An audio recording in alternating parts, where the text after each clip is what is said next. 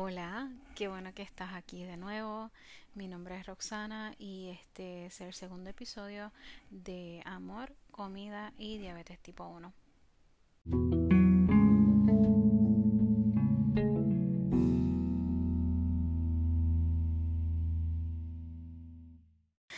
Quiero comenzar diciendo que esto no es fácil.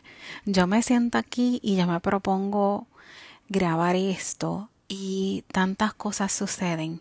Alguien tiene que eh, hacer algún ruido, el perro empieza a ladrar, yo me trago en mis palabras, digo veinte mil disparates o, o inclusive hasta ahora quiero decir eh, eh, tengo que entonces practicar para que no me salgan esas muletillas, pero esto es un proceso y me van a acompañar en este proceso y yo sé que más adelante voy a seguir mejorando. Habiendo dicho eso, Nuevamente, gracias por estar aquí conmigo. Quiero que esta dinámica y sentirme que, que, o que se sientan ustedes, mejor dicho, que ustedes están como que hablando con, con su, con su amiga por, por FaceTime o por, por videollamada. Así, ¿qué, qué, ¿qué hacen? ¿Cómo estás hoy? Así me quiero sentir. Ese es el vibe que le quiero dar a este podcast. Habiendo dicho eso, dije habiendo dicho eso ahorita también, ¿verdad? Ese es mi, ese es mi go-to. Esa, esa frase me, me gusta mucho. Ahora bien, habiendo dicho eso, voy a comenzar. El episodio de hoy pues se va a tratar de el proceso de diagnóstico de Fabián. Cómo me di cuenta, cuándo lo diagnostican y todo lo que incluye este proceso.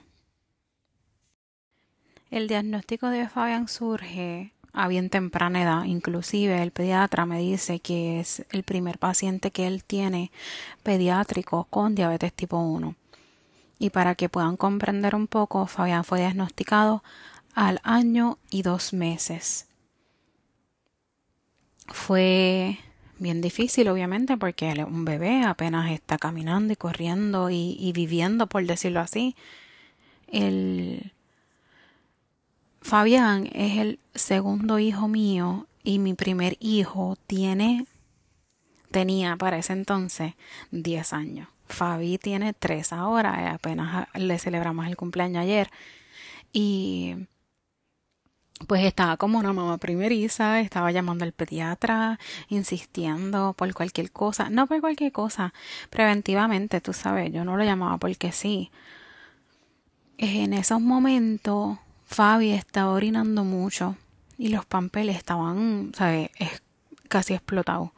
Y pues la mamá que saben de Pampel, de todo este proceso, obviamente, pues sabemos que los Pampel aguantan bastante y decir que estaba casi explotado es como que un understatement. En, como en tres ocasiones antes de yo comunicarme con el pediatra, él amaneció con su pijamita llena de pipi hasta el cuello todo el frente, todo el frente lleno de pipi, casi hasta los piecitos. Y eso me trajo muchas inquietudes porque no, para mí no es la norma. Y obviamente pues para él tampoco era la norma. Y cuando yo le comento esto al doctor, el doctor me dice, no, no te preocupes, eh, vamos a ver cómo surge, pero entienda que eso es algo normal. Puede ser que esté tomando mucho, mucha agua antes de dormir o mucha leche porque él fue lactado.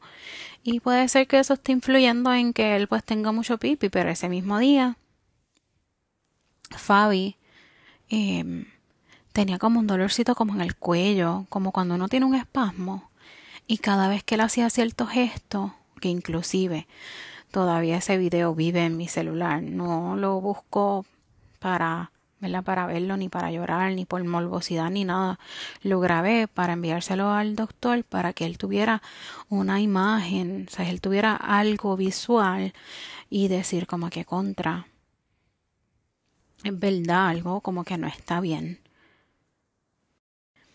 Pues y ahora cuando yo le envío este video al doctor, al doctor pues ya está pues tomando las medidas para poder entonces llevarlo al, al laboratorio. Él me dice, Roxana, te envié, te envié la orden médica para que le hagas laboratorio, te lo envié por correo electrónico. Pues está bien, pues yo llamo a mi esposo porque llegó a un laboratorio y el laboratorio estaba explotado. Y yo decía, yo no me puedo quedar aquí con este muchachito así sintiéndose mal porque él se sentía mal, él se veía mal, él se sentía mal. Yo no me puedo bajar en este laboratorio, que sabrá Dios cuánto tiempo se van a tardar, pues lo llamo y le digo, dime qué otro laboratorio hay que, que tú, tú sepas o que tú, tú puedas imaginarte que está vacío. Y pues llegamos al laboratorio otro que me recomendó, que obviamente pedí, pedí direcciones porque eh, ustedes me están conociendo, pero yo se los voy a confesar. Yo no tengo ningún sentido de ubicación. Yo sé lo que es izquierda derecha, pero no me hables de norte sur, ni calles, ni aquí, ni allá. No, a mí llévame por teléfono, llévame hasta el lugar. Dime qué voy a ver, qué estoy viendo. Yo te voy a decir que yo estoy viendo hasta llegar. Así mismo me llevo mi esposo al laboratorio. Pues llego, y me bajo con Fabi, nada, le doy todo a la, a la muchacha, lo, le cogen lo, la sangre, obviamente llora, se queda con el canto. De verdad, yo pienso que como que bloqueé el momento en que me fui del laboratorio al momento en que llegué a casa y ese lapso de tiempo que yo estuve aquí en casa esperando los resultados, yo como que bloqueé eso, yo no me acuerdo de, eso, yo me acuerdo que le hicimos los laboratorios, no me acuerdo qué sucedió luego, no me acuerdo si Fabián se durmió o si, y tal vez esos detalles como que son demasiados para no recordar, pero no recuerdo. Y ahora, pues, ahora dialogándolo con ustedes, pues siento que no, no sé, tal vez un, un método de, de defensa del cuerpo, no qué sé yo, qué disparatera. Anyways, la cuestión es que pues me quedo aquí en casa, obviamente esperando, y ah, después de haberle insistido a la muchacha en el laboratorio de cuánto se iban a tardar los resultados, ella me dice que aproximadamente, aproximadamente como una hora, que no me preocupe, que que todo, que, que si surgía cualquier cosa, pues que me van a, que se iban a comunicar conmigo, que, que no me preocupara, pero obviamente ya yo estoy preocupada. Yo tengo un bebé de un año y dos meses que tiene unos síntomas que ya yo los había googleado, porque ustedes se imaginan que yo no lo googleé, pero yo lo googleé. Yo, exceso de orina, esto, yo lo googleé y ya yo pues tenía una sospecha. Y inclusive cuando llevé a Fabi al laboratorio antes del diagnóstico, yo, el, el doctor me lo menciona y me dice, tú tienes como que un miedito de, de que lo diagnostiquen con diabetes tipo 1, pero yo no creo que sea eso. Nada, lo dejamos así. A la menos de una hora me llaman y la muchacha que me llama me dice, mamá, este es el laboratorio, queremos hacerte una pregunta o no, me dijo, necesitamos que busques los laboratorios y se los lleve al pediatra. Y yo, pero dime qué está pasando. no me digas que vaya a buscar un laboratorio sin decirme qué es lo que está pasando. Y me dice, no, no podemos decirte nada por teléfono, necesitamos que vengas a buscar los laboratorios y que los lleves al pediatra. Y yo por segunda o tercera ocasión le dije, pero ¿qué está pasando? Y ella me dice, mamá, Fabián tiene el azúcar en 648. Después que ella me dice todo esto, fue para mí como todo se paralizó, se ve, todo fue como que en slow motion. Y me acuerdo de la sensación que tuve de, de desespero, de que yo tengo que solucionar esto porque fue mi culpa, porque él tiene el azúcar así de alta, es mi culpa. Algo yo hice que esto está pasando. Y ese fue el comienzo de, de yo diría que los peores días de mi vida, porque no hay ninguna otra manera de describirlo. Fueron, fueron los días más largos y los días más tristes y fueron me marcaron. Si, si eso pues se hace, hace justicia realmente como yo me sentí. Llamo a mi esposo, le digo, Fabián tiene, eh, los laboratorios salieron que tiene el azúcar súper alta y esto y lo otro y estamos, estoy peleando con todo el mundo. Yo estoy en, un, en una ansiedad que yo no, yo no puedo dialogar con las personas que me llamaron ese día. Yo peleé con todo el mundo que me llamó ese día.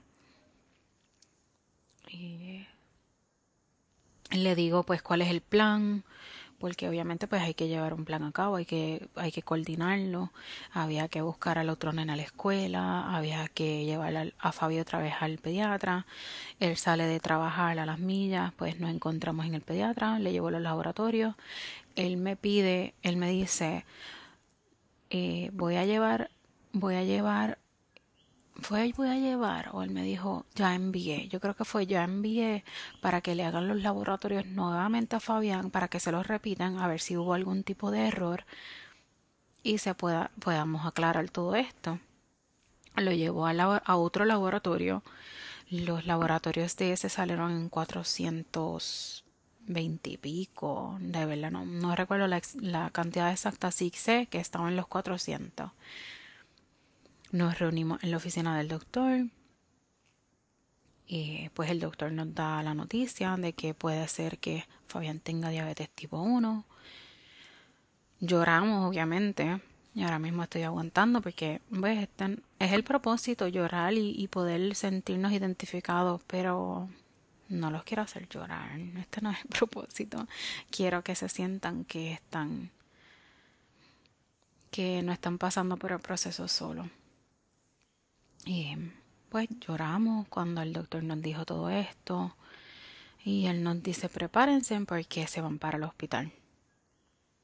Recogimos todos los motetes y para que tú veas lo importante y no le estoy quitando crédito a mi, al pediatra de Fabián y de Yariel porque es el mejor pediatra.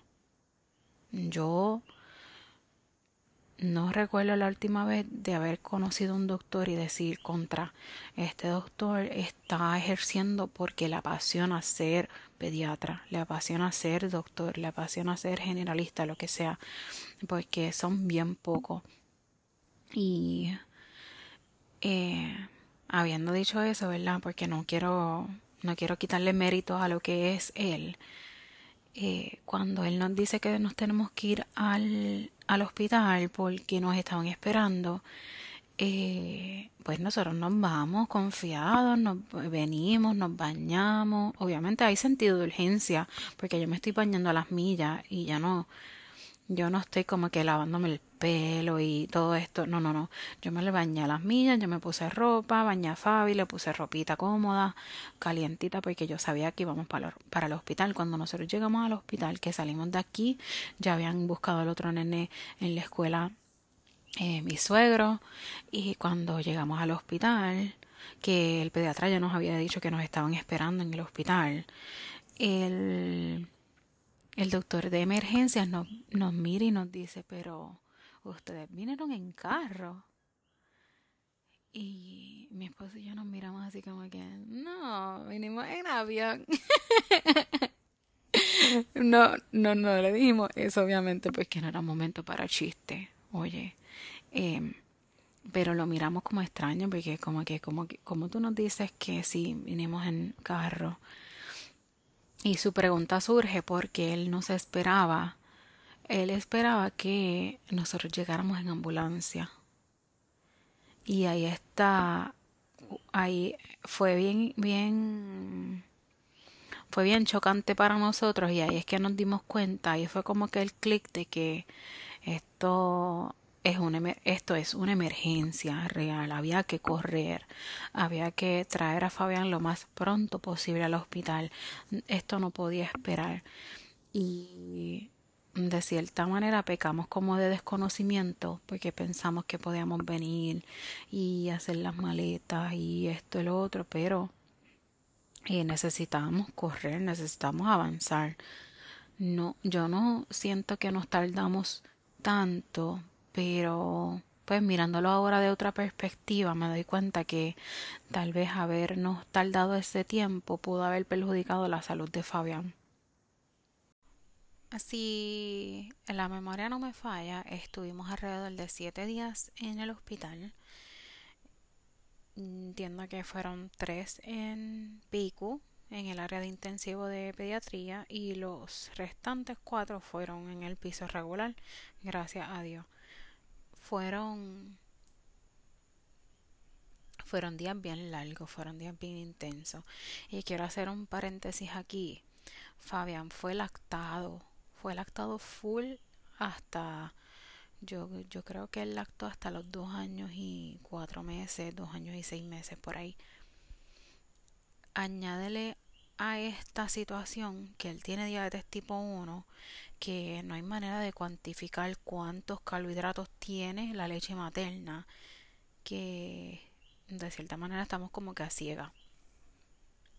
Fueron días bien intensos, llegaban, le pinchaban un dedito para anotar obviamente el dextro, cuánto tenía el azúcar en ese momento, le traían su comida, que ahora pensándolo bien, como que no eran las mejores comidas para una persona con diabetes tipo 1.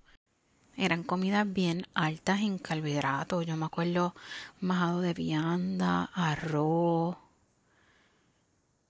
eh, pan le llegaron a llevar y no es porque él no podía comer de estas cosas, porque obviamente yo sé ahora que con la cantidad correcta de insulina él puede comer estos alimentos, pero con un diagnóstico así, él tan bebé, pues darle otras alternativas que no sean tan altas en carbohidratos y más vegetales y proteínas para entonces ver cómo lidiamos y cómo cuánta insulina le vamos a dar por esos alimentos con tanto carbohidrato porque obviamente esos alimentos con tanto carbohidratos le van a subir el azúcar, eso es, eso es obvio. Y nada, estuvimos allá, fue bien drenante, nos dormíamos casi. Mi hijo grande estaba con mi mamá, eh, le estaba cogiendo, gracias a Dios, clases virtuales que pues nos facilitó todo esto, todo este proceso que no había que llevarlo a la escuela ni a, ni jorarnos él, él estuvo con mi mamá y estuvo cogiendo clases desde, desde, obviamente, desde la sala, cocina, comedor, cualquier lugar donde lo encontrara la clase. Fue fue difícil reconocer en todo este proceso que yo no tuve nada que ver con este diagnóstico, que no fue mi culpa, que no fue que lo alimenté incorrectamente, que no fue que le di azúcar, que no fue que se comió algo que no debería. Obviamente sí lo pensé, claro que lo pensé, inclusive personas allegadas a mi alrededor me dijeron, pero tú que lo estás cuidando tan bien y tú que lo estás lactando y tú que estás haciendo tantas cosas para que él se alimente de una manera apropiada, ¿cómo es que esto surge? Y fue bien difícil poder explicar que no era mi culpa, porque a veces las personas tienen una mentalidad, una perspectiva antigua de lo que es el diabetes tipo 1 o de lo que es la palabra diabetes y desconocen lo que está detrás del diabetes tipo 1, que es muy distinto al diabetes tipo 2, que es el que todos conocemos. Fue bien difícil explicarlo, fue bien difícil eh, reconocer que no era mi culpa, pero lo pude, lo pude lograr. Luego que nos dan de alta, obviamente regresamos acá con las, las indicaciones de del doctor, en este caso la doctora, que fue la endocrinóloga que nos vio por primera vez, las especificaciones de ella. Llegamos a casa con unas insulinas que no se, no se usan casi ya. Eh, son Humalog, si no me equivoco, Humalog N y Humalog R. Y esas insulinas no se, no se utilizan hace, hace mucho tiempo, por lo menos en los diagnósticos de ahora, los más recientes, esas insulinas ya no se utilizan para diagnósticos recientes. Y lo aprendí, y lo aprendí obviamente a la mala, viendo cómo la azúcar de Fabián no se estabilizaba, aunque seguía las indicaciones de la endocrinóloga. Y, y lo que sucede es que cuando, cuando un doctor o en este caso especialista está trabajando hace muchos años en este en este en esta especialidad y va pues cómo lo puedo decir sin ofender Eh, lo que quiero decir es que la doctora que vio a Fabián de primera instancia, eh, ella trabajó de una manera y había trabajado de esa manera hace por, por, muchos años. Ella trabajaba de una manera old school. Es un niño, hay que darle esto porque no, no por lo regular no damos opción de, otro, de otras insulinas que pueden ser mejores para él, que pueden actuar más rápido para él que está alimentándose casi, casi todo el día, que está lactando, que está merendando, que está, ¿verdad?, comiendo como corresponde. Y cuando yo me percato de todo esto y me percato que la endocrinóloga no me está escuchando, no me está diciendo, eh, pues vamos a buscar una alternativa o vamos a ver cómo lo hacemos, recuerda que Fabi es pequeño. Y pues el diagnóstico es más complicado al ser tan pequeño. Ahora bien, eso no, eso no quita que pues que hay que hacer unos ajustes, obviamente, y tú como doctor, pues debes decir contra, pues déjame ver qué manera, porque yo no puedo tratar a este niño de un año y cuando la vimos por primera vez tenía un año y dos meses, un año y tres meses ya casi, y no nos dio alternativa. Ella me dijo que no, que continuara así, que le cogiera los dextros, que los anotara y quiero recalcar que estábamos en el 2021 cuando fue diagnosticado. No estábamos en el 1980, 1990, cuando el diagnóstico en esa época fueron bien distintas y usaban insulinas bien distintas y no quiero decir menos efectivas porque obviamente pues funcionaron y hay gente que las usó y están vivas aún para contarlo, pero si estamos en el 2021 ¿por qué no estamos utilizando insulinas mejores para un, para un bebé que obviamente pues él necesita tener un control en los niveles de azúcar porque está en crecimiento, él necesita una estabilidad. No quiero quedarme mucho en este en este momento porque no creo que no creo que los detalles de este momento sean tan importantes, sino más bien lo que va a surgir de este momento es que cuando yo me di cuenta que ella no me estaba escuchando y cuando no estaba escuchando y no me daba unas recomendaciones, inclusive no no me dio opción para que Fabián tuviera un sensor que es un tú sabes lo que es un sensor Pero para los que no saben, el sensor que yo le pedí a ella, que yo ya había hecho mi research porque yo lo googleé rápido, eh, ella no me dio la opción para que Fabián tuviera un sensor que le monitoreara los niveles de azúcar 24 horas al día. Que eso no era una opción para él porque él era muy pequeño y porque sus bracitos no iban a aguantar el sensor. Y esa respuesta a mí me chocó.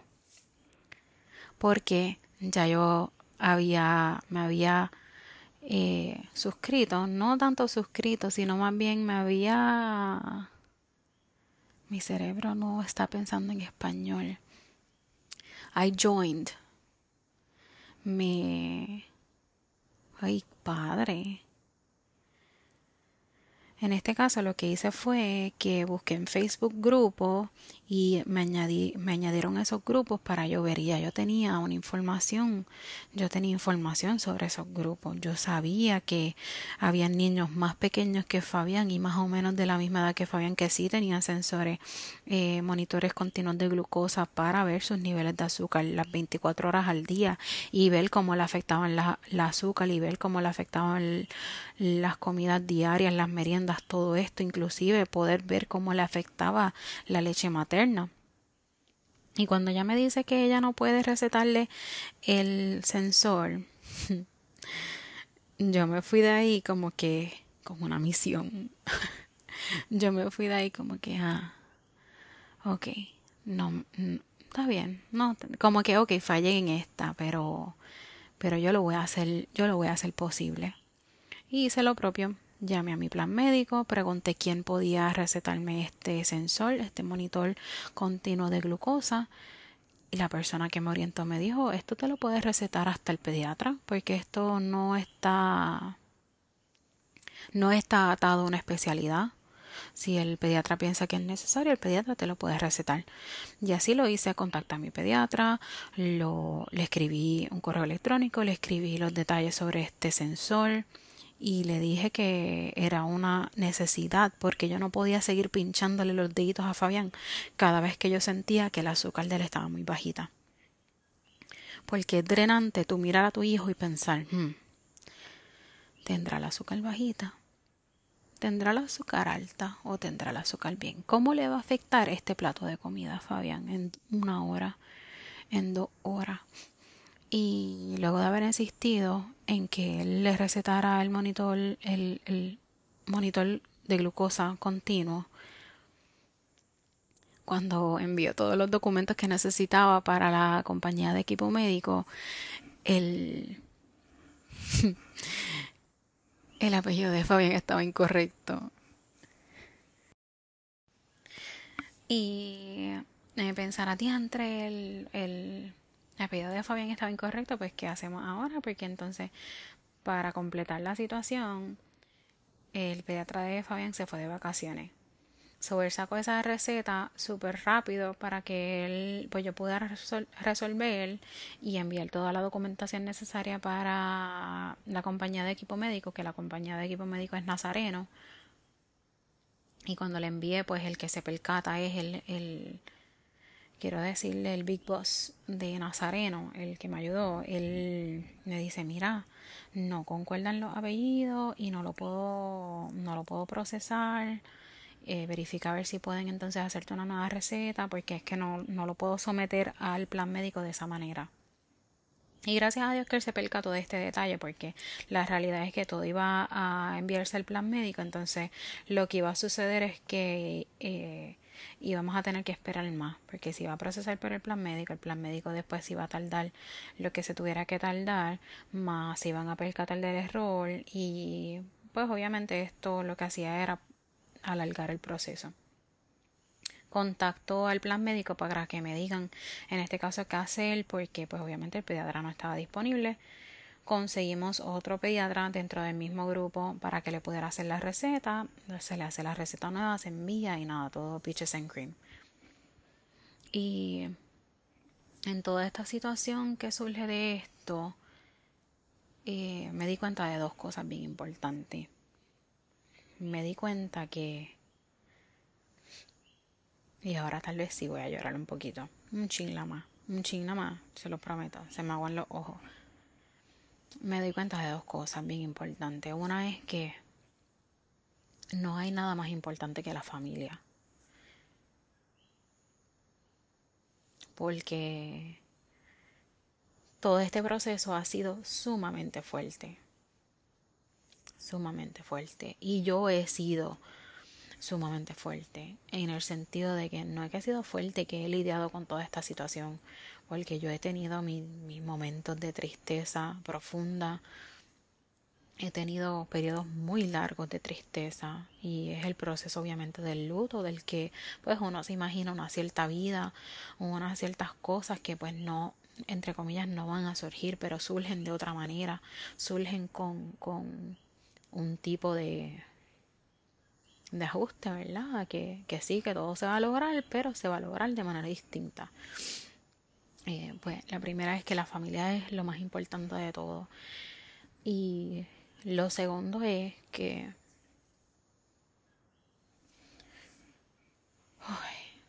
tengo que respirar porque necesito colectarme. Concéntrate. Eh, además de la familia ser lo más importante de todo, obviamente mi mamá, mi tía, em, mis, mis amistades más cercanas que siempre estuvieron presentes, pero primordialmente, tengo que decirlo bonito, no quiero estar así.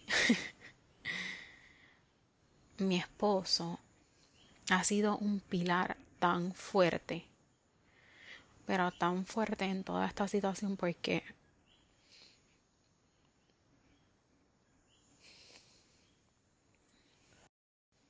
ahora sí, ahora ya me sequé las lágrimas, respiré profundo. Mi esposo es un pilar. Mi esposo, yo sé, yo sé que él tiene el cielo gano o sea, él cuando llegue allá arriba, que yo espero que sea como en 50 años, 60 años más, cuando él llegue allá arriba, lo van a estar esperando. Va a estar, va a estar obviamente Dios esperándolo. Y va a haber un corillo de hombres así detrás de Dios, diciéndole, ¿cómo lo hiciste? ¿Cómo, cómo pudiste? Porque yo tengo que confesar que en todo este proceso ha sido tan fuerte para mí y para él obviamente, pero la carga que llevamos, él la lleva mejor. Sí, eso tiene sentido, ¿verdad? Él, pues, estuvimos tristes, o en este caso él estuvo triste y tal vez, pues, es su crianza también, pero no vamos a hablar de eso ahora, sino más bien de la manera en que fue fuerte para, lo, para todos, fue fuerte para nuestra familia, pero él, él fue fuerte para mí. Porque imagínate dos personas abrumadas, dos personas agotadas, dos personas tristes, sumergidas en la, en la tristeza de, de, este diagnóstico. imagínense eso. ¿Qué nos hubiera esperado? Y verlo a él de cierta manera me, me dijo a mí como que Roxana, ok, tienes que, tienes que darle con todo. Tienes que ahora, ahora hay que pues, ver cómo se maneja todo esto. Y se hizo y se logró y se sigue logrando.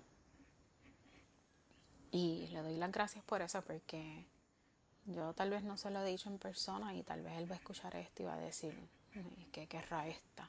Pero no quiero nada. eh, sino más bien quiero que él sepa que, que, que le doy las gracias por eso. Porque sin él tal vez las cosas hubieran sido distintas y no estuviéramos donde estamos ahora. Que nos afectó, claro que sí. Que, que pesa, que pesa un diagnóstico de esta manera en, en, una familia, en un matrimonio, claro que sí.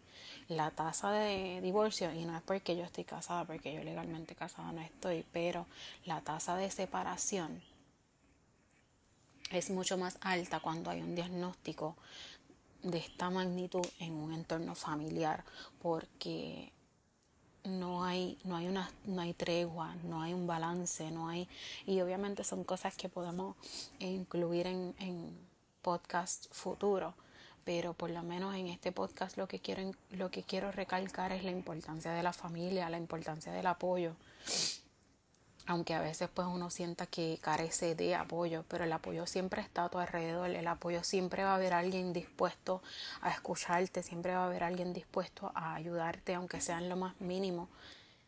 Y debemos, o entiendo, entiendo que esto es para mí, esto es para mí, de, debo ser agradecida por las oportunidades que me ha presentado la vida, porque a pesar de todo este diagnóstico, estoy trabajando desde mi hogar, estoy criando a mis hijos, estoy disponible para ellos, estoy disponible para Fabián, lo he visto crecer, he visto, eh, he visto todo su, su crecimiento desde 0 hasta 3 años que tiene actualmente y soy sumamente agradecida por eso. Por último quiero añadir y para que se lo lleven, se lo lleven, ¿verdad? Con ustedes como un pensamiento, no no se, no se casen con, como decimos nosotros, ¿verdad? No se casen con el primer doctor, endocrinólogo, especialista, lo que sea que, que tengan que ver. No se casen con ese primer endocrinólogo que vean si algo ustedes sienten que no está bien. Si ustedes sienten que algo puede mejorar que o, o si si ustedes sienten que no tienen las recomendaciones correctas o entienden que no les hace sentido lo que están diciendo, ¿por qué no? Porque tengan los años de experiencia o los años de estudio o, o, su chaqueta blanca de doctor quiere decir que le están proveyendo el servicio que merecen su hijo o, la, o usted como, como paciente de ellos siempre busquen alternativas que obviamente que sean beneficiosas para la salud del paciente. Y eso fue lo que yo hice.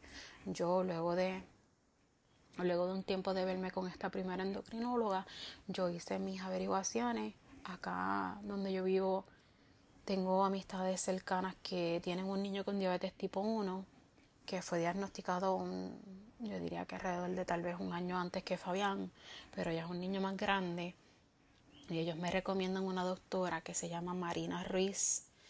Y ella llegar en nuestras vidas fue clave para el éxito que tenemos ahora. Así quiero Así quiero culminar este episodio. Estoy un poquito, tengo un taco en la garganta, pero ya está bueno. Eh, así quiero terminar este episodio dándole las herramientas que ustedes entiendan necesarias o que pudieron, eh, pudieron obtener de este, de este momento, de este tiempo. Nuevamente gracias por estar aquí conmigo, gracias por tomar de su tiempo y escucharme. Y nada, vamos a ver qué nos espera en el próximo episodio. Los espero.